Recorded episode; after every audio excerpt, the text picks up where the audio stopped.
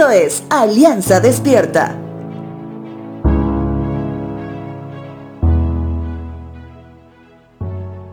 Una vez más, debo mencionar de la importancia de que toda persona tenga un análisis profundo de lo que se cita en el libro de Proverbios.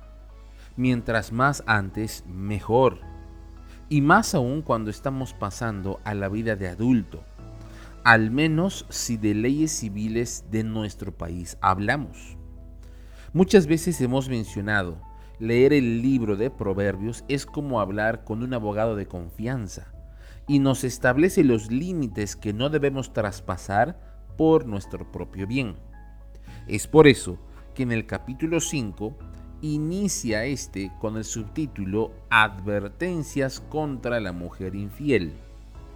Y si quien escucha este podcast hoy es una mujer, déjame explicarte un poco más. Recordemos que Salomón, el escritor inspirado del libro de Proverbios, en este capítulo hace énfasis en que cada varón sepa ser fiel a su esposa, sepa lo que significa ser fiel antes y después de contraer matrimonio, ya que la fidelidad no se aprende con el matrimonio, se aprende antes. Proverbios capítulo 5 versos 15 y 16 dice lo siguiente. Si quieres disfrutar del amor, disfrútalo con tu esposa. Guarda tu amor solo para ella. No se lo des a ninguna otra. Entonces, ¿por qué hablamos de la advertencia a la mujer infiel? Bueno, conocemos que el pecado de la infidelidad no distingue géneros.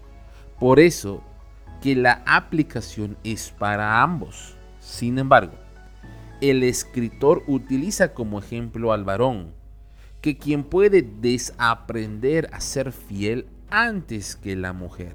Y así como lo mencioné, la fidelidad se aprende mucho antes del matrimonio.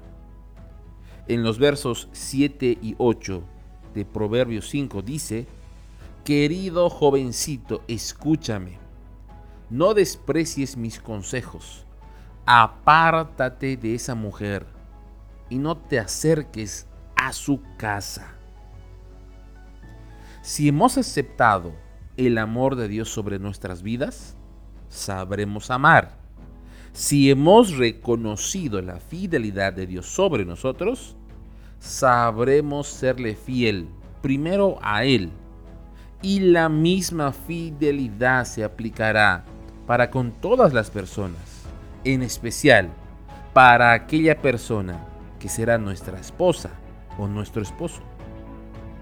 Querido joven, querido varón, querida jovencita, amada mujer, sigue reconociendo la fidelidad de Dios sobre tu vida y ésta te animará cada día a obedecer los consejos de Dios y serle fiel por sobre todas las cosas.